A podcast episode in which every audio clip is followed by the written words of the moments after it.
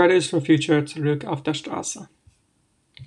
Mehrere tausend Menschen haben in Dutzenden deutschen Städten für mehr Klimaschutz und entschlossene Schritte im Kampf gegen die Erderhitzung demonstriert. Die Aktionen waren Teil der weltweiten Klimaproteste der Bewegung Fridays for Future. In Berlin beteiligten sich nach Angaben der Veranstalter rund 21.000 Menschen an einer Klimamannwache am Brandenburger Tor. Die Polizei zählte allerdings nur die Hälfte.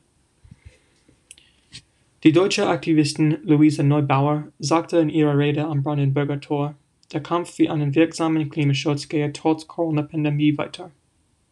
Die Bewegung kämpfe für eine effektive Reduktion klimaschädlicher Treibhausgase, für mehr, für mehr Klimagerechtigkeit und dafür, die Erderhitzung auf 1, Grad zu begrenzen im Vergleich zur vorindustriellen Zeit.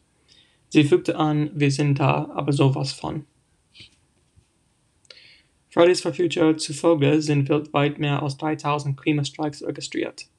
Die Mitbegründerin der Fridays for Future Bewegung, Greta Thunberg, postierte sich mit einem guten Dutzend weiterer Demonstranten an bewährter Stelle vor dem schwedischen Parlament in Stockholm.